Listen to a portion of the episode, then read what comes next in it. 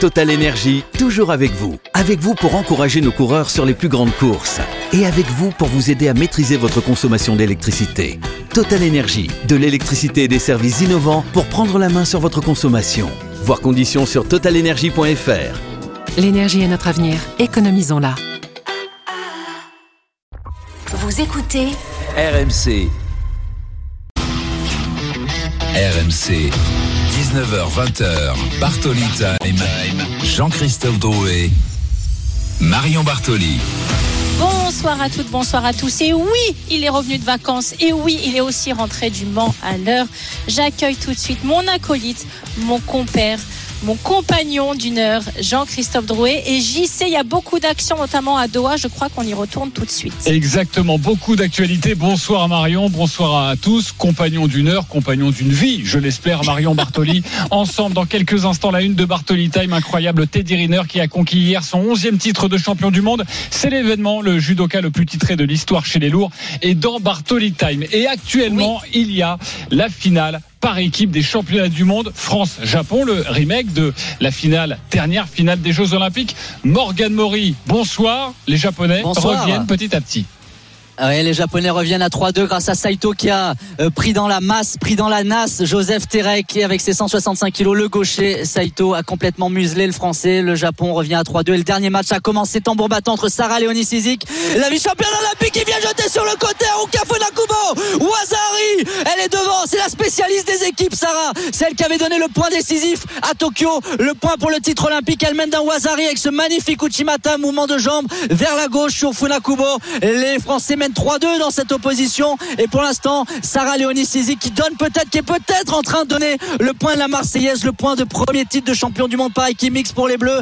Et les Bleus euh, à Sarah Léonie Sizik face à Haruka Funakubo, vice-championne du monde des moins de 57 kilos cette semaine. C'est parti super fort. Attention parce que Sizik est battue dans leur confrontation directe à cette face à cette japonaise. Mais elle est tonitruante la française encore une fois. Elle tente le même mouvement. Elle a les jambes en feu. Sarah Léonie Sizik, elle essaye de déplacer la japonaise. On est au centre du tatami. Elle a placé sa main gauche à la nuque de son adversaire. C'est parfait. Elle avait besoin de, euh, de la manche pour euh, tracter Funakubo vers elle. La japonaise qui a senti le danger, qui a tout de suite fait lâcher. La française est devant. C'est presque comme à Tokyo. Elle était face à Yoshida. Elle avait marqué rapidement. Elle avait tenu le score. Jean-Christophe, Marion, Sarah Léonie Sizik. Elle mène d'un Wazari face à Funakubo. 2 minutes 46 à tenir. Et ce sera la Marseillaise. Oui, Allez, Morgan, encore 3 minutes, Morgan, faut tenir là. Et, et Morgan, Faut il faut, il rappeler qu'il n'y a pas les stars dans cette équipe de France, sans faire offense évidemment à, à ceux qui, euh, qui bossent euh, sur le tatami. hein. Oui, il n'y a pas, a pas Teddy Riner qui s'est arrêté hier après ses six combats et son titre. Ça, euh, Clarissa Agbenenu, moins de 63 kilos, a participé à l'épreuve par équipe à Tokyo. Elle était montée pour un match en 70 kilos. Elle avait battu la championne olympique. Mais là, c'est Sarah Léonie Sizik pour le point décisif. Elle a la balle de match. C'est peut-être la spécialiste des balles de match. Sarah Léonie Sizik, on est en bordure. Attention, Funakubo qui a marqué, qui a mis sa main droite au revers de la française. C'est un duel gauchère-droitière et Sarah Léonie Sizik tout de suite, elle a reculé son bus pour mettre sa main gauche dans le dos de son adversaire. Elle fait avec sa hanche, avec ses jambes pour faire reculer la japonaise, préparer le chaos, préparer le déséquilibre et lancer. Funakubo est cassé et Sarah Léonie Sizik qui arrive à lancer encore une fois cet Uchimata, ce mouvement de jambes. Heureusement, Funakubo tombe à plat ventre. Heureusement pour elle, heureusement pour le Japon. Euh, il n'y a pas eu de marque. S'il y a un deuxième Wazari, ça fera hippon pour la France. Il reste une 45. Sarah Léonie Sizik qui travaille au sol. Attention, bien contrôler la japonaise parce qu'elles sont excellents au sol. Elle a surpassé les jambes de la française Funakubo. Elle va immobiliser Sarah Léonie Sizik. Oh, l'erreur de la française. Il faut sortir le plus rapidement possible. Si elle tient 20 secondes, Funakubo apportera, apportera un point au bleu. Faut aller lâcher cette main qui est sous la tête, appuyer sur les épaules, se décaler, se décaler, se mettre sur le côté. Aïe, aïe, aïe. Il y avait la balle de match. Elle vient de rater. Sarah Léonie Sizik. Ça va faire 3-3. Ça fait 3-3. Et on va tirer au sort une nouvelle catégorie. Et ça va revenir sur le tatami dans un instant. Finale à suspense. La France menait 3-1. Le Japon a égalisé à 3-3. Il y a une catégorie qui va revenir sur le tatami dans un instant. Merci beaucoup Morgan Maury. Le combat décisif dans une poignée de secondes à suivre dans Bartoli Time sur RMC avec Marion Bartoli, avec Morgan Maury. Un programme extrêmement chargé. L'interview exclusive de Teddy Riner dans quelques instants après le combat décisif évidemment. 19h15 Bartoli à la folie. Un autre champion du monde avec Marion Sofla- Sofiane. Oumia a décroché son troisième titre mondial Troisième en boxe titre, hier. oui. C'est une première dans l'histoire de la boxe française. 19h30 le podium de Joanne Zarco au Grand Prix de France de MotoGP. Nous serons en direct du Mans avec notre envoyé spécial. Une magnifique performance pour le millième Grand Prix de l'histoire de la MotoGP. Et puis 19h45, un dossier important. Bartoli Baston et la polémique des maillots au flocage arc-en-ciel. Plusieurs joueurs de Ligue 1 et de Ligue 2 ont refusé ce week-end de porter ce maillot initiative qui a lieu depuis quelques saisons en France pour lutter contre l'homophobie. Ce week-end, trois joueurs du TFC ont été écartés. Nous serons en direct de Toulouse et Johan Lemaire, ancien footballeur, président de l'association Foot Ensemble, sera ton invité. Marion, retour au judo à Doha pour le match décisif France-Japon. C'est comme un France-Brésil au football. Morgane, c'est la dernière épreuve et peut-être euh, une médaille d'or. On l'espère pour nos bleus. Morgane Maury les deux équipes qui se font face sur le tatami. Il y a une roue qui s'affiche sur l'écran géant. On est en train de tirer la catégorie. C'est les moins de 70 kilos. C'est Margot Pino qui revient sur le tatami face à Sakine Zoé, championne du monde cette semaine. Margot Pino a gagné leur premier affrontement. Mais on se souvient ah, qu'à Tokyo, Margot Pino avait déjà été dans cette configuration. Elle avait perdu le premier match. Son match avait été euh, retiré contre Israël et elle l'avait gagné. Attention, ah. allez, allez, c'est un grand moment, un grand moment peut-être pour le judo français. Margot Pino dans son judo bleu qui revient, qui revient pour terminer le travail face à la placide Sakini Zoé et ses mouvements de jambes. Duel de jeunes femmes qui ont un judo totalement différent. Mouvement de jambes pour Nini Zoé, mouvement d'épaule pour Margot Pino qui l'a contré tout à l'heure lors du, deuxième match de cette finale et qui a, perdu, qui a permis au bleu de mener 2-0. C'est parti, c'est un match en golden score tout de suite. La première qui marque a gagné. Même système pour les pénalités. Un Wazari suffit pour être champion du monde. La moindre marque, elle fait tomber Nice sur le côté. La France est championne du monde. C'est parti, on est dans l'angle du tatami. Euh, Margot Pino qui a sa main droite au revers de son adversaire et Nizoé qui a sa main gauche au revers de Margot Pino. Duel droitière, Margot Pino gauchère, Saki Nizoé. Vraiment, c'est Margot Pino qui part dans un premier accrochage, un Kouchigari, petit fauchage intérieur qu'elle a bien fait, Saki Nizoé qui tombe à plat ventre. Margot Pino qui essaye un retournement, un Sankaku Jime, un retournement en triangle. Ça ne marque pas. L'arbitre espagnol qui fait relever les deux jeunes femmes. 37 secondes, 35 secondes de passé dans ce combat. La première qui marque a gagné. Oui, oui, c'est la mort subite entre la France et le Japon. Trois partout. Le premier qui marque a gagné. Ce sont les championnats du monde de judo. En plus en stress. La le stress Exactement, la dernière épreuve avec euh, notre française. Peut-être une médaille d'or, peut-être euh, pour euh, avoir, comme aux Jeux Olympiques de Tokyo, l'or autour du cou pour cette équipe de France. C'est les championnats du monde par équipe mixte. Morgan Maury. Il y a danger, il y a danger pour Margot Pinot. Elle est au sol. Nizoé a passé sa main sous la gorge de la Française. Elle est en train de tirer sur le judogi. Elle essaye d'étrangler la Française. Il faut couper sa respiration. Margot, tenir le plus longtemps possible. Peut-être que l'arbitre va dire Maté. Nizoé qui appuie de ses 70 kilos sur la gorge de la Française. L'arbitre dit Maté. Ouf Margot Pino qui s'est sauvé. C'était une action hyper chaude au sol sur cet étranglement, ce, cet étranglement de Sakine Zoé. Euh, Margot Pino qui est toujours, là, qui a survécu à ce moment extrêmement chaud. Elle n'a jamais perdu contre Zoé dans sa carrière. Elle l'a battu au tournoi de Paris. Elle l'a battu euh, dans ce championnat du monde par équipe. Ça repart une minute 25 dans ce match à la vie à la mort pour le titre. Il y a des Margot Margot qu'on entend dans les tribunes. Il y a pas mal de supporters français qui sont là. Bien sûr, l'équipe de France suspendue au judo de Margot face à Nizoé. Qui est plus active elle a sa main au revers de, son, de la française. Elle essaye de la faire bouger d'avant en arrière pour créer le déséquilibre et pouvoir placer son mouvement de jambe. Elle lance la jambe Nizoé. Uchimata Margot Pino qui tombe à plat ventre. Heureusement, c'est l'action que Nizoé va refaire dans le match. Jean-Christophe Marion, ce mouvement Uchimata, c'est sa marque signature, c'est sa signature, c'est sur ce mouvement-là qu'elle est devenue championne du monde cette semaine. quel stress, quel stress pour ce Golden Score, le dernier combat, le dernier ta moment. respiration, c'est toi qui dois reprendre ta respiration. J'ai l'impression que t'en as Le money time de ces, de ces championnats du monde à, à Doha. Nous sommes en direct sur RMC dans Bartoli Time. Dans quelques instants, une interview exclusive avec Teddy Riner réalisée hier soir par Morgan Maury, lui qui est devenu champion du monde hier. Morgan Maury pour ce dernier combat. Oui, deux minutes euh, dans ce match pour euh, la médaille d'or France-Japon. Margot Pino en bleu, Sakine Zoé en blanc. Margot Pino qui tente une technique de sacrifice. Nizoé qui suit tout de suite au sol. Elle vient presser la française. Est-ce qu'elle va faire le même coup que Funakubo à Sarah Léonie Sizik aller chercher l'immobilisation? Il faut essayer de se remettre face à elle, Margot Pino. Faut pivoter, pousser sur les hanches. Voilà, elle le fait très bien, la française. Pousser avec le genou, essayer de la remonter, la japonaise, pour pas qu'elle ne vous écrase sur le tatami. L'arbitre espagnol qui donne le maté. Deuxième alerte au sol. Margot Pino qui s'en sort. Superbe défense encore une fois de Margot Pino au sol. Mais nouvelle chaleur pour la pour la française. Le arrêt euh, médecin la japonaise qui doit un tout petit peu saigner. Elle est en train de sortir du tatami pour être soignée. Margot Pino qui regarde son elle coach Christophe beaucoup, Massina la française depuis le début hein. Morgan, il va peut-être falloir Ouais, et attaque un peu, non? C'est dangereux ouais, ça. ouais, ouais, ex- Exactement Marion et surtout une défense au sol ça vous coûte énormément d'énergie vous brûlez énormément d'énergie à défendre au sol en plus de vous faire peur et euh, Christophe Massina son coach qui lui demande de reprendre sa garde fondamentale à Margot Pinot c'est-à-dire sa main droite au revers sa main gauche à la manche droite de son adversaire Nizoé qui se fait soigner 2 minutes 35 dans ce match entre Margot Pinot et Nizoé celle qui marque fait gagner son pays fait devenir son pays champion du monde de judo par équipe mixte Ouais, c'est la finale par équipe. Il est 19h09. Vous écoutez RMC Bartoli Time dans quelques instants. Je le disais, cette incroyable interview avec Teddy Riner que nous allons débriefer avec Marion Bartoli.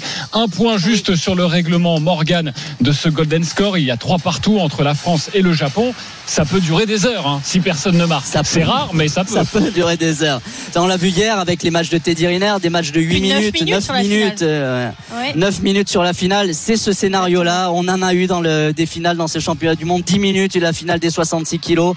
Euh, Margot Pinot face à Nizoé. Il y a du judo. En tout cas, la Française qui a tenté une attaque en première intention. Elle attendait la montée du bras droit de son adversaire pour essayer de passer dessous dans un mouvement d'épaule. Nizoé qui s'est retiré juste au bon moment. Euh, Margot Pinot qui a la manche de son adversaire. Très bien. C'est parfait. Gardez cette manche là, la prendre, la faire prisonnière pour partir ensuite sur un mouvement. Margot Pinot qui part d'un peu loin justement. Elle a tenté un accrochage, un coach Igari, petit fauchage intérieur. Il manque de contact pour faire chuter sur ce mouvement-là. Vous devez être près de votre adversaire. Margot Pinot était un mètre euh, derrière, un mètre trop loin euh, de la championne du monde des moins de 70 kilos. Ça repart. 3 minutes. Attention, Nizo est tout de suite qui vient monter sa main gauche. Margot Pinot qui la pousse sur les fesses. Ça, ça suffit pas. Tomber sur les fesses. Faut tomber sur le dos ou sur le côté. Margot Pinot qui va au sol. Ça y est, peut-être la revanche. Est-ce que Margot Pinot elle va aller infliger une douloureuse séquence au sol à Nizo et non, elle n'arrive pas à passer dans le verrou dans le coffre-fort japonais. On se relève 3 minutes 19, toujours rien de marqué entre Nizo et Pinot, mais on le sait, ça sert à rien de, de dire ça parce que c'est la première qui marque qui fait gagner son pays, Jean-Christophe et Marion. Ouais, et forcément, même si quelqu'un domine, c'est pas pour ça, évidemment, que ça comptera au, au- au final. Oui, Marion, Margot Pinot, qui tente de ramener cette médaille d'or à cette équipe de France. Ce serait le premier titre de champion du monde par équipe. Morgan Maury. Les Français qui sont champions olympiques, Nizoé qui est en bordure, qui lance son Uchimata, Margot Pinot qui la pousse. Pas d'alerte sur cette euh, sur cette action. Margot Pinot qui était les bras bien tendus pour repousser la distance avec son adversaire. L'arbitre euh, espagnol qui relance le match avec son son Hajime. 3 minutes 43, ça devient asphyxiant. Attention le balayage de Nizoé en, première intention sur sa, la jambe droite, la jambe avancée de Margot Pinot et derrière la japonaise qui s'organise extrêmement vite. Elle vient chercher la, la main gauche dans le dos de, de Margot Pinot au col de son judogi. Margot Pinot qui vient décaler l'épaule pour ne pas rester face à la japonaise. Vraiment, c'est très important de pas rester en face, sinon elle pourra lancer Uchimata. Le coach japonais qui réclame une pénalité contre la française pour des doigts à l'intérieur de la manche. Action de Margot Pinot qui ne marquera pas une technique de sacrifice. Euh, on va se relever. Euh, L'arbitre espagnol qui jette un regard à la française et qui lui donne un carton jaune. Pas de panique, c'est à trois cartons jaunes qu'on est disqualifié. Elle avait bien les doigts dans la manche, la française. 0-0 entre Nizoé et Margot Pinot pour la victoire dans ce championnat du monde par équipe de judo par équipe mixte. France-Japon, il y a 3-3. Margot Pinot pour emmener la France au sommet peut-être. Ouais, Marion, ça pourrait être un avantage psychologique avant les prochains Jeux, Jeux Olympiques de, de Paris où Oui, la France et le Japon seront forcément bien placés dans cette finale par équipe. Bien évidemment, mais après, comme l'a dit Morgan, effectivement, il n'y a pas les plus grandes forces, mais on va dire des deux côtés. Donc, ce qui va être très intéressant justement au JO de Paris, c'est lorsque les deux équipes vont aligner leurs meilleurs judokas et judokates, qui va prendre la suprématie et qui va être euh, sacré. Mais euh, déjà, on a, des, on a eu une journée absolument exceptionnelle hier avec le sac de Teddy. Donc, on va essayer d'être encore gourmand et d'en avoir un autre ce soir, mais on a déjà prouvé, plus que largement prouvé, que la France est, est absolument une nation qui compte et, et qui compte euh, énormément dans le judo mondial. Ouais, restez bien avec nous dans quelques instants. Une interview exclusive avec Teddy Riner qui a remporté son 11e titre de champion du monde. Morgan Maury pour ce Golden Score.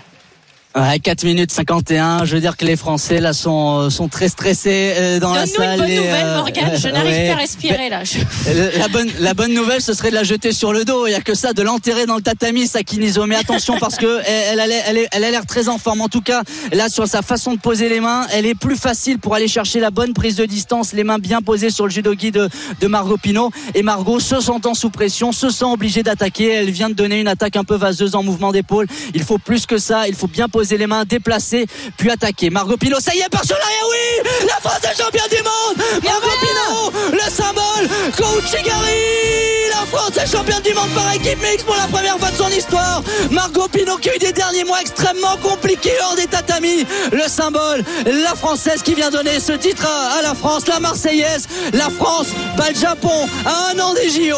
4 à Ah, 3. on met la victoire poule. signée Margot Pinot. Quel moment, quel moment fabuleux cette Il Marseillaise. ah, il peut annuler. Marion, il peut Ah annuler. Vidéo, Ah pénalité droit, contre la. France. Oh là là, terrible scénario. Tout le monde s'était levé. Tout le monde s'était levé. Il y avait aucun doute. Il y avait aucun doute. Elle est venue accrocher la jambe avec sa main, elle a touché à Guibol de, de Nizo et forcément ça siffle dans les tribunes. C'est un magnifique mouvement de judo. Il faut le refaire maintenant. Elle le retente.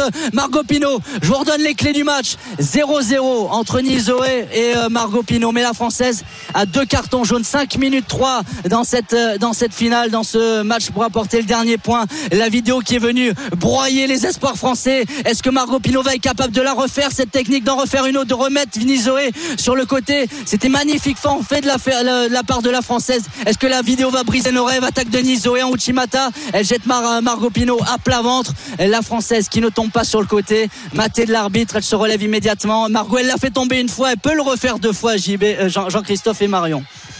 Ouais, c'est un moment extrêmement tendu. On, on pensait à la, à la délivrance pour Ah l'équipe oui. de France. On était avec toi, Ah non, on était avec le la Marseillaise.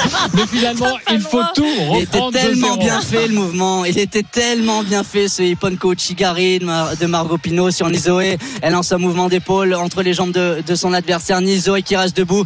Les supporters français, le clan français qui réclame une pénalité contre la japonaise. C'est vrai qu'elle a produit plus grand chose depuis, depuis 30 secondes. Depuis une minute, c'est Margot Pinot qui fait les actions, mais l'arbitre espagnol ne donne rien. 6 minutes pour euh, ce, Mais ce Morgane. combat. Margot Pinot face à oui. commencer à la fatiguer, Attention, la japonaise, un peu y à a la force. encore une pénalité pour Margot Pinot, euh, le est- Japon est, est Ouais. champion C'est du le monde. Japon qui sera, c'est le Japon Et qui ouais. sera champion du monde. Margot Pinot qui se sent sous pression avec ses pénalités. Elle se, elle se doit d'attaquer la première. C'est ce qu'elle fait. Ce ne sont pas de grandes attaques, mais au moins elle produit euh, dans ce combat. Elle est, elle reste en vie. Attention parce que Nizoé n'a pas encore délivré un Uchimata. Elle est placée. Nizoé, elle est placée. Elle peut lancer Uchimata. Elle essaye de tracter euh, Margot à elle. Margot qui lance un- une technique de sacrifice, un sutemi. Ah, il n'y avait pas beaucoup de préparation dans celui-là. Est-ce que l'arbitre va oser pénaliser la française et donner le titre Ah non. mondial aux Ah. Japonais sur cette action Ah pourquoi pas Non, Il pourrait le faire. Non, il relance le combat. L'arbitre espagnol relance le combat. Ça va être bon, Marion. Euh, ah, il redonne le mat. Et là, il avait relancé le match et il vient de donner le maté. Qu'est-ce qu'il va décider, Raoul Camacho On rappelle qu'il y a une table d'arbitrage qui euh, communique avec lui par oreillette. Il fait le signe de la vidéo. Il y a une action qui va re- eh, qui va être regardée de nouveau à la vidéo. C'est apparemment c'est l'action, le soutemi, la technique de sacrifice de Margot Pinot. Elle s'est jetée sur le dos. Euh, en, en mettant la, sa jambe droite sur le, le corps de son adversaire, sur l'abdomen de, de Sakini Zoé, une espèce de planchette japonaise euh, mais latérale. Ce Et l'arbitre qui se cruel, tourne vers euh, et qui se tourne vers Margot Pinot et qui lui fait le signe qu'elle a tenté une clé de bras à la volée direct. Margot Pinot est disqualifiée. Non. On passe du rêve au cauchemar. c'est le Japon qui est champion du monde. Margot Non. Pinot est battue sur une décision d'arbitrage. Une clé de bras à la volée qui prive les Français euh, de ce rêve de titre de champion du monde. Elle a fait tomber Sakini Zoé, mais deux minutes plus tard, c'est la japonaise qui sort vainqueur de cet affrontement. C'est extrêmement dur pour l'équipe de Ah, France. ça siffle, là ça siffle fort, ça siffle fort dans les tribunes. Aïe, aïe, aïe. malheureusement que la médaille d'argent quelques mois après avoir battu le Japon aux Jeux Olympiques en finale de cette finale par équipe. Merci beaucoup Morgane Maury pour nous avoir fait vivre ces émotions. Au moins on a entendu une Marseillaise avec toi, même si malheureusement le Pas combat n'était pas terminé. Morgane, on te laisse aller aux réactions Ah, et évidemment déçue. dès qu'un Français, une Française est à ton micro, nous pouvons l'accueillir dans Bartoli Time avec Marion Bartoli. Nous sommes là jusqu'à 20h. À tout à l'heure, Morgane Maury. Restez bien avec nous, chers auditeurs. Il est 19h17. Vous écoutez RMC. Dans quelques instants, c'est l'événement Teddy Riner et dans Bartoli Time. À tout de suite. RMC. Jusqu'à 20h, Bartoli Time, Jean-Christophe Drouet. Marion Bartoli. 19h18, nous sommes de retour dans Bartoli Time. Bon, s'il te plaît, JC, remonte-moi le moral. Là, je suis au fond du trou. Je pensais qu'on avait gagné. J'avais levé les bras à la Marseillaise. Et non, n'a pas le droit de me faire ça. Ouais, ouais, la c'est France injuste. euh, est devenue donc vice-championne du monde euh, de finale par équipe euh, mixte lors des championnats du monde de judo à Doha. Vous l'avez vécu en direct il y a quelques instants avec Morgane Maury. On retrouvera Morgane Maury un petit peu plus tard pour la réaction des Français qui sont évidemment, on les imagine, très abattus. Un programme extrêmement chargé avec notamment dans quelques minutes Bartoli Baston et la polémique des maillots au flocage arc-en-ciel. Plusieurs joueurs de Ligue 1 et de Ligue 2 qui ont refusé ce week-end de porter ce maillot. Mais tout de suite, comme promis, c'est l'événement. Les 11 travaux d'Hercule. Il le reste, c'est pas fini. Riner qui gère Tassoa dans son Simigachi Wazari. La 11e, le numéro 11. Teddy Riner, champion du monde pour la 11e fois. L'empereur est de retour. Il est là. Teddy Riner, le clan français exulte avec sa technique fétiche. Sumigachi, le sourire aux lèvres. Alors celle-là, c'est peut-être la plus belle de sa carrière. Le tableau le plus compliqué. Il s'est sorti de la jungle des plus de 100 kilos. Riner, champion du monde au bout de ses forces. RMC, la une de Bartoli Time. 11 titres de champion du monde. Rendez-vous compte, 6 ans après son dernier, Incroyable. 16 ans après son premier, Teddy Riner, inoxydable champion, la star du judo. Et ce soir, dans Bartoli Time, notre envoyé spécial à Doha, Morgan Maury, l'a retrouvé après cette journée exceptionnelle, juste avant son retour à Paris. Teddy Riner, c'est l'événement, et c'est pour vous, chers auditeurs. Teddy Riner, le judogi déjà brodé avec les 11 étoiles. On dit un décuple quand on est 11 fois champion du monde. Un décuple champion du monde de judo. Teddy Riner, 6 combats, pratiquement une demi-heure sur le tatami aujourd'hui à Doha. Teddy, quel est le sentiment en sortant de cette journée heureux et mâché? Heureux et bien mâché. Mais euh, je crois que euh, le positif là-dedans, c'est de repartir avec un, un 11e titre. Euh, pour moi, c'est une grande fierté. Euh, quand je m'étais arrêté en 2017 et que j'avais dit que voilà, je m'arrêtais à 10, je pensais pas regagner une 11e, je pensais pas euh, que le retour allait être aussi difficile. Mais euh, voilà, je sais pourquoi je le fais, je sais pourquoi il y a tous ces sacrifices. L'objectif, il est tout simple, c'est les Jeux Olympiques de Paris remporter une troisième médaille d'or olympique individuelle.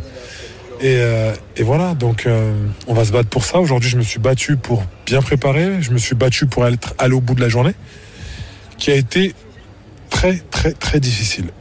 Teddy, depuis les tribunes, ça semblait votre plus grande journée de compétition en 15 ans de carrière, 16 ans de carrière au plus haut niveau, peut-être votre plus gros tournoi en quart de finale, en huitième de finale, le numéro 4 mondial, le numéro 1 japonais, ensuite le numéro 1 mondial à ranking list et un russe en finale. C'était une journée de titan. Vous êtes d'accord avec ça? C'était votre plus grosse journée de Bien compétition sûr, bien sûr, ça a été. euh, Il y en a eu des, des difficiles, mais celle-là, dans l'enchaînement, ouais, je crois que je me suis tapé un beau tableau. Et content d'être allé au bout. Ça fait, ça fait du bien, ça fait beaucoup de bien au moral, ça fait beaucoup de bien pour moi, pour mon staff, parce que voilà, on est euh, tout le temps à l'entraînement à chercher euh, ce qui fera la différence, ce qui va faire qu'on va pouvoir aller chercher une médaille d'or à, à Paris 2024. Donc du coup, quand on arrive à s'imposer comme ça, avec peu de moyens, c'est une grande fierté. C'est plus que positif et euh, c'est cool.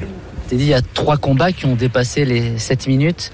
Vous disiez que le judo n'était peut-être pas forcément là, mais c'est en haut. Vous avez eu un mental de, en titane aujourd'hui. Alors si je devais résumer, avec peu de choses, on peut faire beaucoup de choses. Voilà, je crois que je résume bien la journée. Le mental a répondu présent. Euh, le mental, ça se bosse tous les jours. Avec la psy, ça se bosse tous les jours à l'entraînement. Et euh, aujourd'hui, il a répondu présent. Donc je suis content, vraiment content de moi, content de mon cerveau. Comment ça marche quand c'est dur, quand c'est dur aussi pour l'autre et qu'on arrive à le faire craquer Eh ben, je crois que euh, ça, ça marche. Ben, c'est simple, faut croire en soi. Ne pas laisser la- de place au doute. Ne rien lâcher. Foncer, tête baisse. Tête, tête baissée, ouais. Teddy, un mot sur cette finale face au Russe Tassoev. Vous l'aviez déjà battu, tu l'avais déjà battu Ouais. deux fois. Il te fait tomber sur le dos dans la prolongation. L'arbitre ne dit rien. Le combat repart. Qu'est-ce que tu as pensé à ce moment-là? Est-ce que tu t'es vu perdant? Non, je me suis pas vu perdre parce qu'en fait, le nouveau règlement, on n'a pas le droit de, contrer quand on n'a pas euh, créé l'action. Et, euh, et d'ailleurs, je suis allé le voir à- après. Entre temps, été demandé à l'arbitrage est-ce que euh, il y a une injustice? Ils m'ont dit non, non, c'est le nouveau règlement. Donc je suis allé le voir. Je lui ai dit clairement dans les yeux euh, s'il y avait injustice, je t'aurais donné la médaille. Mais c'est le nouveau règlement et je l'ai pas volé. Et il m'a dit oui, je sais. Donc euh, la chose est claire. Par contre, c'est vrai que ça a été une belle finale. Euh, voilà, on s'est arrachés tous les deux. Mais voilà, à la fin de ce combat, il y a un gagnant et un perdant. Teddy, à quoi vous avez pensé quand vous êtes monté sur le podium, avoir entendu cette Marseillaise? Ça Fierté. des années qu'il n'y en a pas eu. Fierté, fierté, ça fait tellement longtemps que je n'étais pas monté sur les championnats du monde. je savais qu'on m'attendait, je savais pourquoi je montais, je sais pourquoi je le fais, mais euh, tant qu'on n'a pas vécu la chose, on on peut pas la décrire. Et c'est vrai qu'aujourd'hui, ça a été difficile, compliqué, mais voilà, c'est fait. Est-ce que c'est une réponse à ceux qui disent Ah, Teddy Riner, à 34 ans, ben, le meilleur est derrière lui Et ça fait plaisir de leur dire ben, Attendez, la retraite, c'est pas encore. Je les emmerde. voilà, je suis encore là. Je suis encore là et je suis content d'être là. Incroyable Teddy Riner avec Morgan Maury, je les emmerde. Mais Marion, le champion sourire a, d'entendre ça. a- a fait taire les critiques. Il avait besoin de ça aussi. Absolument, mais ça me fait sourire d'entendre ça parce qu'effectivement, les plus grands champions ne se soucient pas du tout des critiques euh, qui sont formulées parfois dans la presse. Euh, ils sont concentrés sur leurs objectifs et moi, j'ai trouvé cette interview extrêmement intéressante parce que finalement, il reconnaît beaucoup de choses. Il reconnaît qu'effectivement, son judo était pas forcément présent, qu'il a manqué de pas mal de rythme sur cette journée, que ça a été une journée extrêmement difficile, certainement l'une des plus difficiles de sa carrière, mais que le mental a fait toute la différence. Et finalement, ce- ce- c'est vraiment l'essence des plus grands champions, cette partie mentale qui est très souvent sous-estimée, mais qui est tellement importante. On sait très bien qu'il fait beaucoup de stages à l'étranger. Il l'a dit également dans son interview, son mental, ça se travaille tous les jours. Donc ça se travaille tous les jours par des entraînements difficiles, pas en étant dans, dans la facilité, pas en se mettant dans un cocon malgré tout ce qu'il a pu gagner. Et ça, ce sont des valeurs que je partage totalement. Donc j'ai un, immense respect pour lui. Je le remercie d'avoir accepté de, de répondre aux questions de, Mor- de Morgan. Et pour moi, son mental exceptionnel, c'est vraiment la caractéristique de Teddy c'est que quoi qu'il arrive, quand il va être sur le tatami, il va tout donner, il va aller puiser jusqu'au plus profond lui-même. Il y a eu une blessure également qu'il a dû gérer, même deux. Il avait une blessure au ligament de l'index droit, puis une blessure au pied. Il a dû énormément serrer les dents pour aller remporter cette médaille d'or. Et ça, encore une fois, j'ai j'ai un respect colossal et, et immense pour lui. Et si vous voulez encore plus de Teddy Riner, sachez que Morgan Maury a parlé de nombreuses minutes avec lui. L'intégralité de cette interview est à retrouver dès à présent Oui, en simplement, podcast j'aimerais juste rajouter. Bartoli. Oui. Exactement. J'aimerais juste rajouter qu'il va participer au Masters les 5 et 6 août prochains à Budapest. Et ensuite, il y aura encore une fois des stages à l'étranger avant Paris 2024. Mais on pourra retrouver Teddy à Budapest au mois d'août. Et le programme exceptionnel continue sur RMC dans Bartoli Time avec un autre champion du monde, mais de boxe. Cette Oui. fois-ci, Sofiane Oumia est avec Marion Bartoli. À tout de suite, restez bien avec nous. Il est 19h26. RMC Bartoli Time. Jean-Christophe Drouet. Marion Bartoli. 19h30, nous sommes de retour dans Bartoli Time et d'un champion à un autre, j'ai envie de dire, nous allons accueillir quelqu'un qui est même triple champion du monde amateur. Sofiane Oumia est notre invité. L'invité de Marion dans quelques instants. Sachez qu'à 19h45, Bartoli Baston et la polémique des maillots au flocage arc-en-ciel. Plusieurs joueurs de Ligue 1 et de Ligue 2 ont refusé ce week-end de porter ce maillot. Johan Lemaire, ancien footballeur et président de l'association Foot Ensemble, sera notre invité et on prendra les dernières informations, toutes dernières informations en direct de Toulouse, le TFC euh, qui a exclu aujourd'hui euh, trois joueurs qui n'avaient pas voulu porter euh, ce maillot. Comme tu l'as dit, Marion, après Teddy Riner, champion du monde de judo, Sofiane Oumia, champion du monde de boxe. declared by split decision. Sofiane Umaha has made it a terrific trio of world championship goals in the 60 kilogram lightweight division. RMC Bartoli. À la folie. Alors oui, Marion, il n'a pas 11 titres de champion du monde comme Teddy Riner, mais Sofiane Oumia a réalisé hier soir une performance exceptionnelle. Il est devenu champion du monde de boxe dans la catégorie des moins de 60 kilos, le troisième titre de sa carrière. C'est une première pour un boxeur français. Sofiane Oumia est dans Bartoli Time avec Marion Bartoli. Bonsoir Sofiane. Bonsoir, bonsoir. Bonsoir Sofiane. Alors on l'a dit dans notre édito, effectivement un exploit, une performance absolument exceptionnelle. Après 2017 et 2021, est-ce que ce titre a toujours la même saveur pour toi? Ouais, toujours autant. C'est vrai que encore plus même, je dirais, parce que je marque encore un peu plus l'histoire de, la boxe en France. Et euh, on peut dire que je rentre dans les légendes des, boxeurs en France. Et, euh, forcément, c'est toujours euh, un plaisir et vraiment une réelle fierté de pouvoir amener un autre titre. Et d'autant plus que le troisième, c'est une première pour un boxeur en France. Donc euh, vraiment, vraiment content. Alors Sofiane, la prochaine étape, c'est les Jeux européens à partir du 21 juin. Première épreuve qualificative pour les Jeux de Paris 2024. En Pologne, tu vas combattre en catégorie moins de 63,5 kilos. Les moins de 60 kilos n'étant pas une catégorie olympique. On imagine qu'il y a quand même un petit peu d'appréhension, non? Euh, oui, appréhension, oui, il y en a toujours. Il y en a toujours un peu avant de monter un peu sur le ring.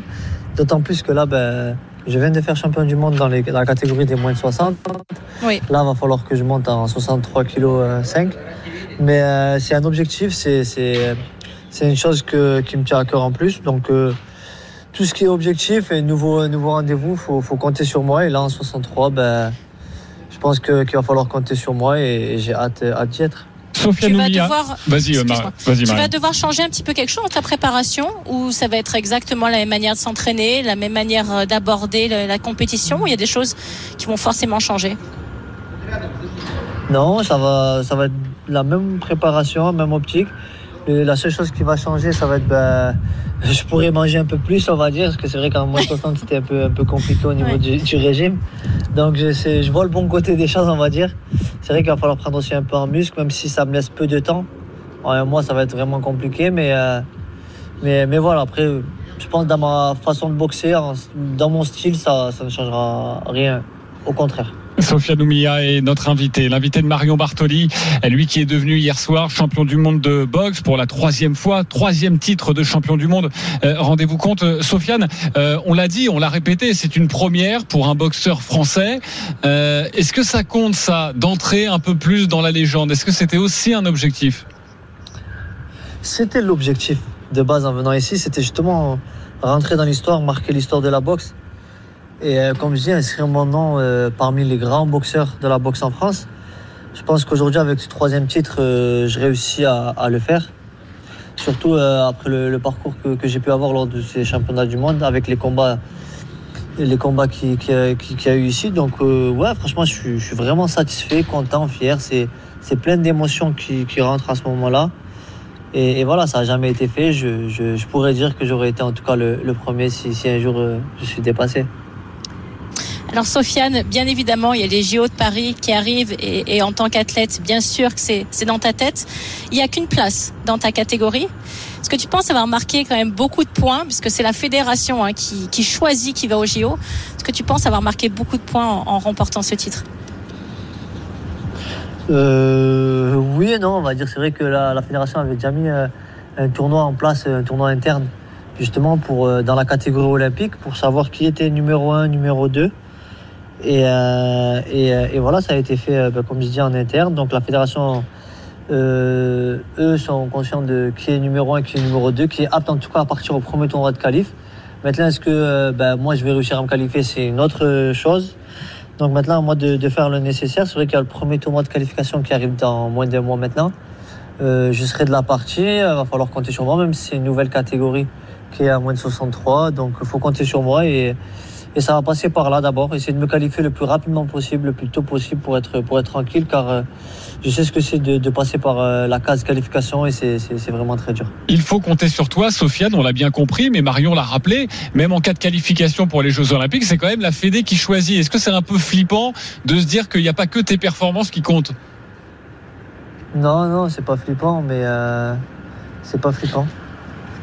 C'est pas flippant. Après, je me dis que c'est comme confiance en le toi. haut niveau. Donc, euh, c'est ça. Je, suis, je, Ouais. je sais ce que je vaux, je sais ce que.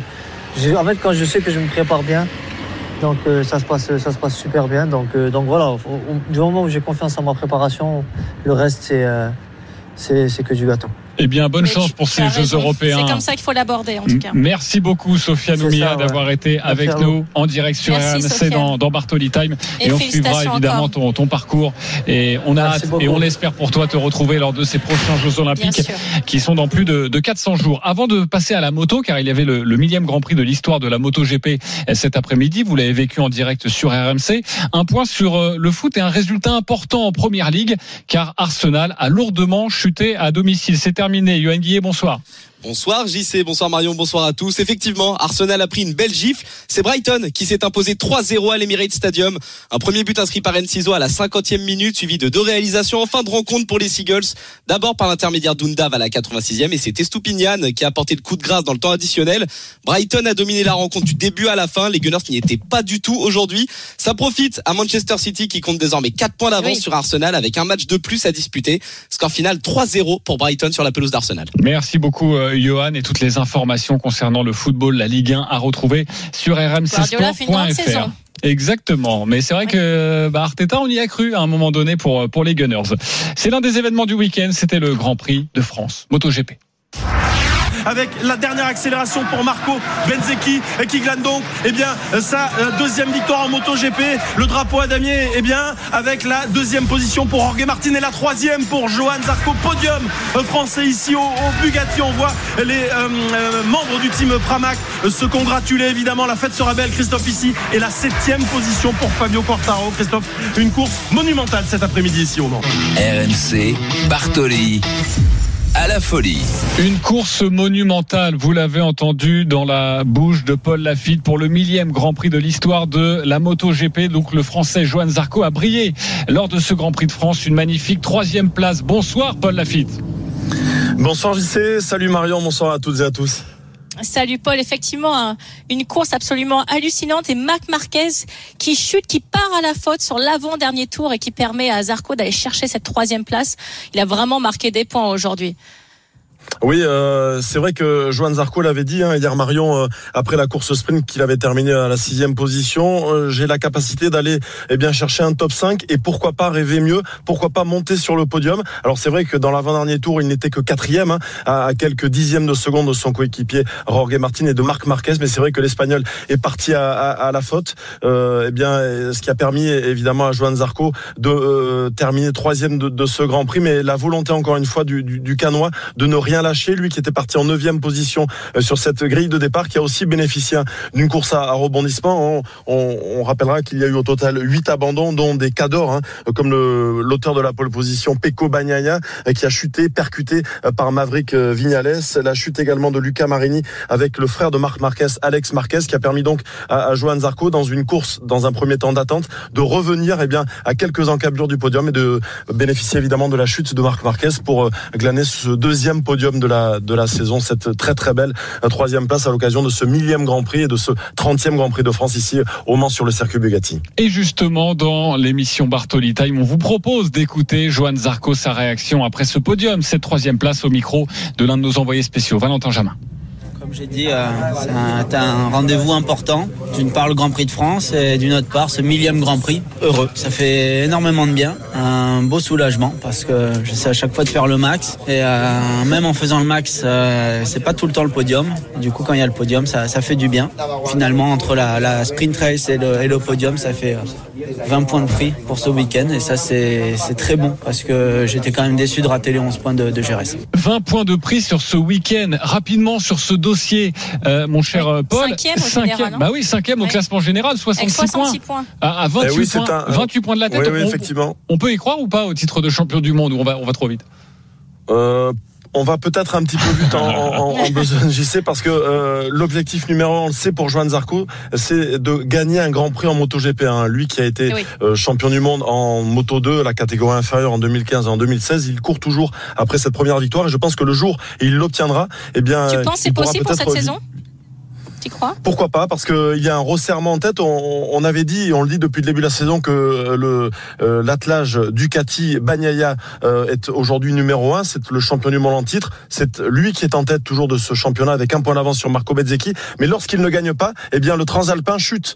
Ce qui veut dire qu'il y a un resserrement et euh, Johan Zarco euh, n'est aujourd'hui qu'à 28 points de cette première place. les week-ends de course sont maintenant avec une course sprint le samedi. Le vainqueur gagne 12 points. Le dimanche, il y a 25 points pour le vainqueur. Autant dire avec un calendrier complètement démentiel, euh, Zarco pourrait pourquoi pas jouer le, titre mondial d'ici la fin de la saison. Alors l'autre Français, Marion, euh, Paul, c'est très important. Fabio eh, Quartararo visait le, top 10, il termine septième. Objectif donc réussi, mais pas sûr qu'il soit content de son week-end tout de même. On lui a posé la question, Valentin Jamin lui a posé la question après la rencontre. C'est un bon résultat, Fabio? Non, c'est pas un bon résultat. Parce que c'est pas un résultat. Les pilotes qui sont tombés, ils étaient pas derrière moi, ils sont devant moi. Donc euh, si c'était ces 7 ou 8 pilotes étaient derrière moi et qui sont tombés, sincèrement, j'aurais pu être content. Mais là, je suis pas content du tout, tout simplement parce que ils sont tombés, ils étaient devant moi. C'est pas un bon résultat, mais comme je l'ai dit, le feeling commence à revenir. Et voilà, donc sincèrement, là, mon objectif, c'est de, de revenir petit à petit et c'est de, de me battre vraiment pour les bons résultats quand il faut. Et voilà pour la réaction de, de Fabio Quartararo. Je veux pas faire la maîtresse d'école, mais il n'y a, a, pas de rencontre dans le, la moto. Ah, J'ai dit après la rencontre. Je, je, sais bien que t'es omnibulé par le foot. Il n'y a pas, une... que le foot dans la vie, mais faut ça, le ça autre bien, chose. Paul, ça dure bien 90 minutes, euh, un Grand Prix moto, non Ça dure bien Avec 90 les arrêts de jeu, minutes. à peu près. Tu restes le maître de cérémonie, j'y sais. Euh, Paul, il, il est jamais content, euh, Fabio Quartararo.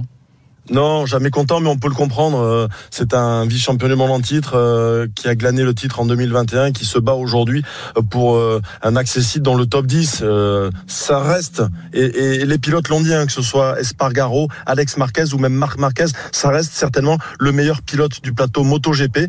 Mais un petit peu comme ce que vit Lewis Hamilton depuis maintenant une saison et demie avec Mercedes, lorsqu'il n'a pas, lorsqu'il n'a pas la, une bonne machine, il doit se contenter eh bien des, des places d'honneur, une cinquième, sixième place, ou alors une troisième place, c'était à Austin au Texas il y a un mois, mais devant, encore une fois, plusieurs pilotes, Alex Marquez, Jack Miller ou encore Bagnaia avaient chuté. Euh, à la régulière, euh, JC et Marion, euh, ce sera vraiment mission impossible pour Fabio Quartararo sur ce championnat 2023. Oui, mais Marion, je voudrais euh, t'entendre sur Fabio Quartararo, parce qu'on en a parlé dans les grandes gueules du sport ce matin.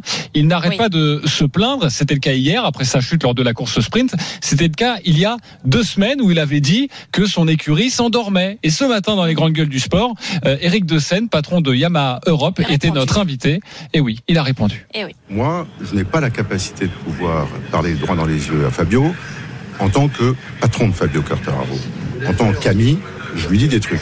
Et notamment quand la semaine dernière, ou il y a 15 jours, il a dit on est tous endormis, le dimanche matin, je lui dis je te préviens Fabio, tu m'as empêché de dormir. Parce que moi sur Facebook, j'en ai reçu un paquet de mecs qui me disaient alors est-ce que vous dormez?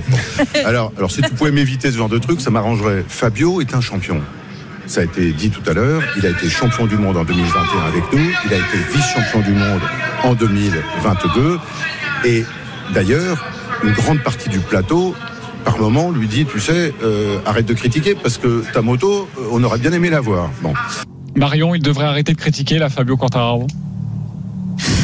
Mais j'ai déjà donné mon avis là-dessus. Pour moi, c'est très compliqué en tant que champion de se dire que tu vas, tu te bats pas à armes égales cette notion-là, et c'est pour ça que j'adore le parallèle que fait Paul avec Lewis Hamilton, pour moi c'est tellement criant, c'est tellement la même situation que j'ai du mal à me dire comment un champion comme ça peut effectivement se dire qu'à chaque fois qu'il va démarrer un Grand Prix, il n'a pas la même machine que son copain d'à côté ou son concurrent d'à côté j'ai du mal à l'envisager. En revanche, effectivement, je comprends aussi le discours du patron de Yamaha qui va pas non plus à l'antenne et devant euh, toutes, toutes les radios et tous les médias dire effectivement on fait du mauvais travail et, et on se tape sur les doigts parce que bien évidemment il faut aussi sauver la face. Donc chacun entre guillemets dans son rôle. Mais moi je pense que euh, en tant que sportif, il est normal qu'il se plaigne. Après le répéter, peut-être que la répétition est trop importante. Ça oui, parce qu'à un moment donné, de toute façon, j'ai pas l'impression que ça va changer quelque chose. Paul, tu m'arrêtes, mais est-ce que depuis, parce qu'on en est au cinquième Grand Prix depuis le début de la saison. Est-ce qu'il y a une amélioration? Est-ce qu'on est toujours dans la même chose? Est-ce qu'on est dans les mêmes écarts entre les Ducati et, et lui? Ou tu as l'impression que son discours finalement est entendu et sert quelque chose? Si ça sert à rien, à un moment donné, il faut l'arrêter et se concentrer effectivement sur la course. Paul, pardonne-moi, vraiment bah, 10 secondes sur cette réponse. On est très ouais, pris non, il n'y a pas de, il n'y a pas de progression. Il l'a dit encore en conférence de presse tout à l'heure. Euh, nous travaillons sur la base de la Yamaha de 2021. Euh, je pense que ça veut dire beaucoup de choses. Euh, c'est une sorte de rétropédalage pour l'équipe de Yamaha. Merci beaucoup Paul Lafitte d'avoir été avec nous et de nous avoir fait vibrer Merci cet après-midi en direct du Mans, 19h45. On se retrouve dans quelques instants pour évoquer la polémique des maillots arc-en-ciel. À tout de suite sur RMC. RMC. Jusqu'à 20h. Bartoli Time. Jean-Christophe Drouet. Marion Bartoli. 19h47 déjà, ça passe comme d'habitude à toute allure. On est dans la dernière partie, dans la dernière ligne droite de Bartoli Time. JC, donne-moi le programme s'il te plaît. Et sachez un rendez-vous à vous donner à partir de 20h l'After Live avec Thibaut Giangrande autour de la rencontre Marseille-Angers, la dernière rencontre de la 35e journée de Ligue 1. Coup d'envoi à 20h45. Exactement. Les Angevins pourront encore espérer euh, la Ligue. Non, pas du tout. Euh, Angers déjà relégué en Ligue 2. Je pense que tu parlais de l'Olympique de Marseille. Un autre, un autre résultat à vous donner. Sachez que vous l'avez vécu en direct dans cette émission. La France est devenue vice-championne du monde euh, par équipe de, judo, malheureusement, en perdant en finale au Golden Score euh, face au Japon. Toutes les réactions sur rmcsport.fr. Tout de suite, la polémique du week-end. RMC. Bartoli Bastonne. Homo ou hétéro, on porte tous le même maillot. Voilà en substance le, le message d'unité, de respect, de tolérance que veut porter la Ligue de football professionnel ce week-end et ce depuis trois saisons, symbolisé par un maillot au flocage arc-en-ciel pour lutter contre l'homophobie.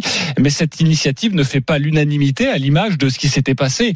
Marion, tu t'en souviens la saison dernière avec Idriss Saguel, l'ancien joueur du PSG, au cœur de la parlé. polémique pour avoir refusé de porter ce maillot. Rebelote donc cette saison avec un joueur de Guingamp en Ligue 2, Donatien Gomis, un joueur de Nantes, Mostafa Mohamed et trois joueurs de Toulouse, Wilfried Templier. Notre correspondant à Toulouse est justement avec nous. Bonsoir Wilfried. Bonsoir Marion, bonsoir Jean-Christophe. Salut Wilfried. Alors tu as suivi cet après-midi la rencontre entre le TFC et Nantes et certains joueurs ne figuraient donc pas sur la feuille de match. Oui, pour raconter toute l'histoire, ils ont été cinq, selon nos informations, à avoir été à la, à la rencontre de l'entraîneur Philippe Montagnier il y a deux jours pour lui dire qu'il ne porterait pas ce maillot.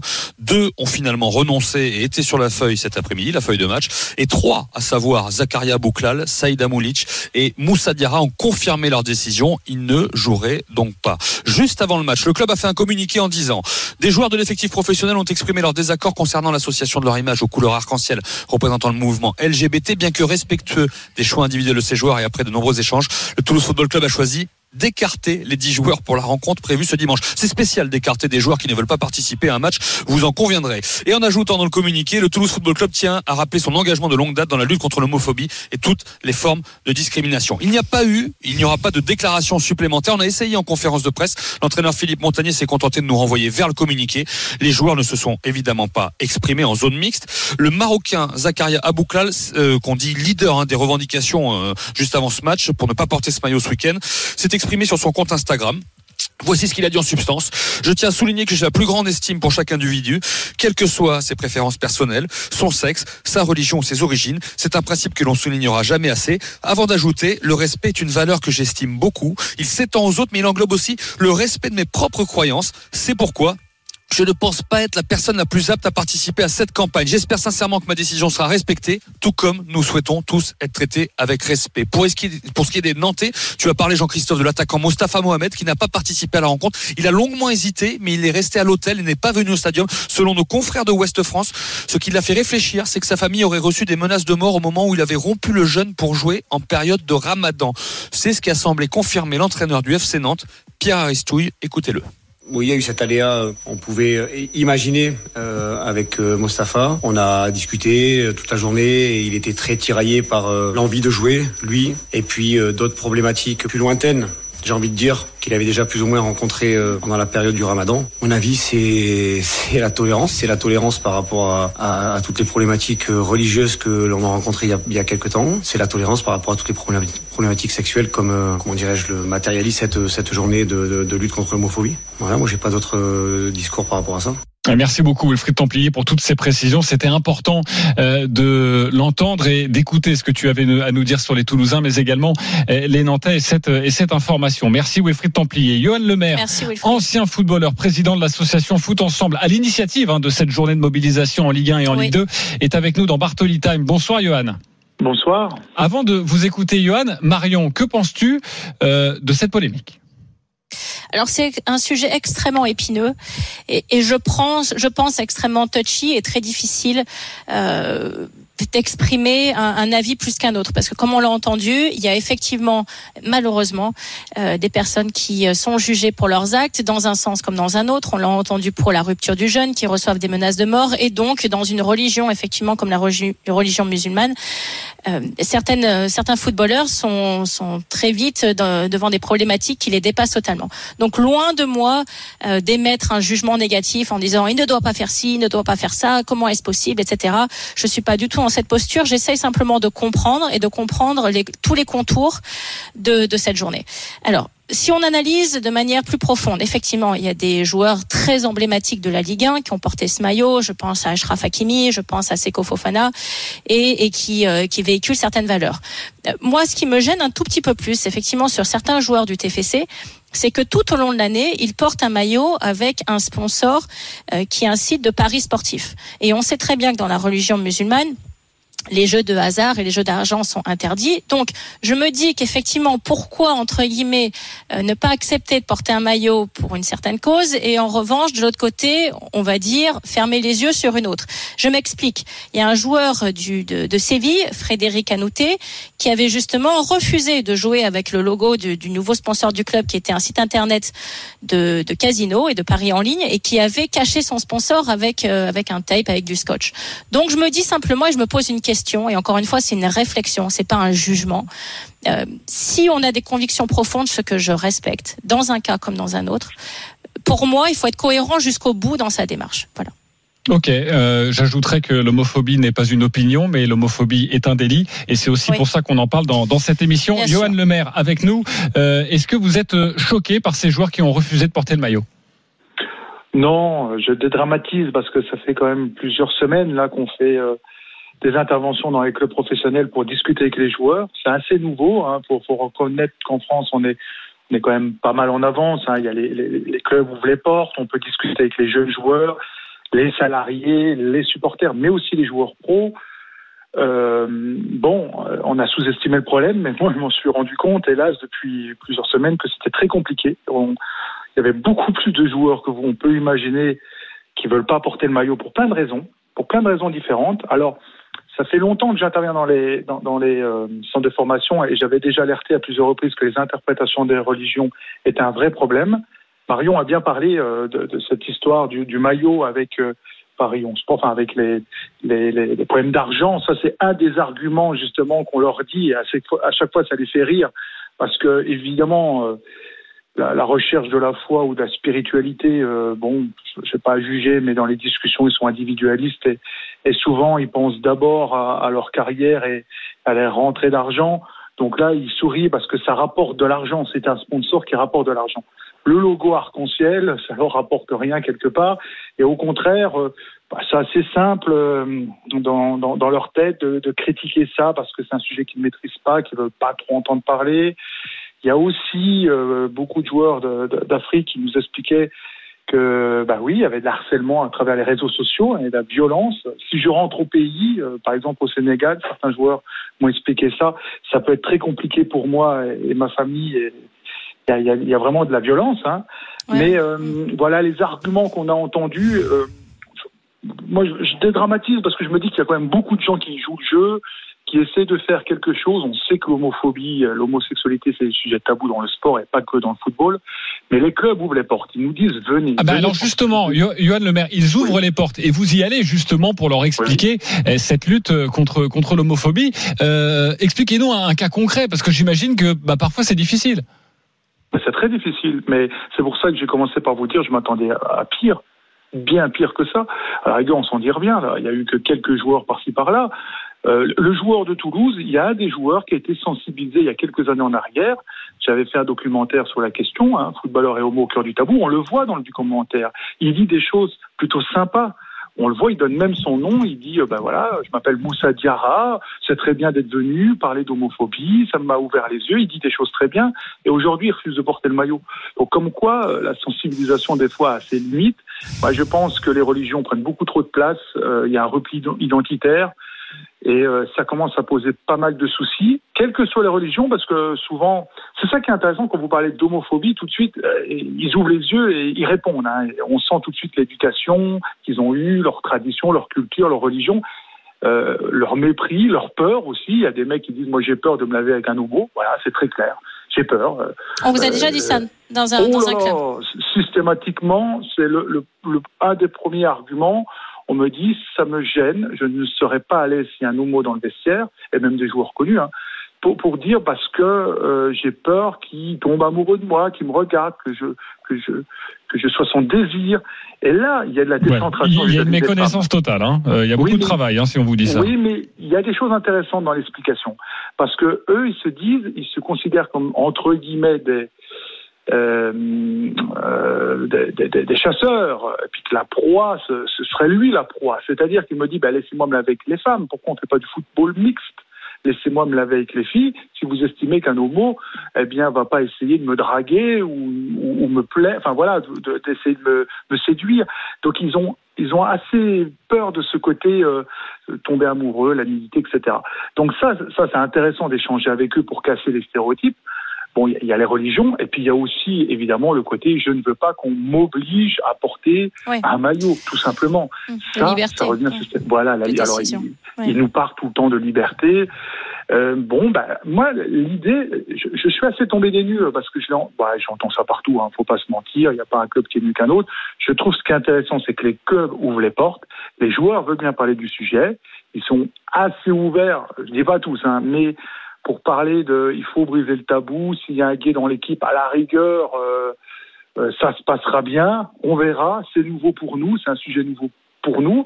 Et puis quand on termine par le maillot, Oui. c'est très compliqué. Johan, euh. Johan Lemaire, on est très pris par le temps, mais Marion, je sais qu'il y a une question euh, pour vous. Vous êtes, je rappelle pour tous les auditeurs qui vous écoutent, ancien footballeur, président de l'association Foot Ensemble et donc à l'initiative de cette journée et de ce maillot au flocage arc-en-ciel. Marion Bartoli.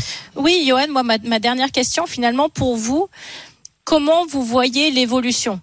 Est-ce que on continue entre guillemets comme ça, c'est-à-dire effectivement chacun a sa liberté de penser, chacun a sa liberté d'action. On essaye de faire de la prévention, on essaye de faire de l'explication, mais au final on peut jamais obliger quelqu'un à porter un maillot. Est-ce que vous êtes dans cette optique-là, donc continuer à faire de la prévention, la discussion. Comment vous voyez les choses?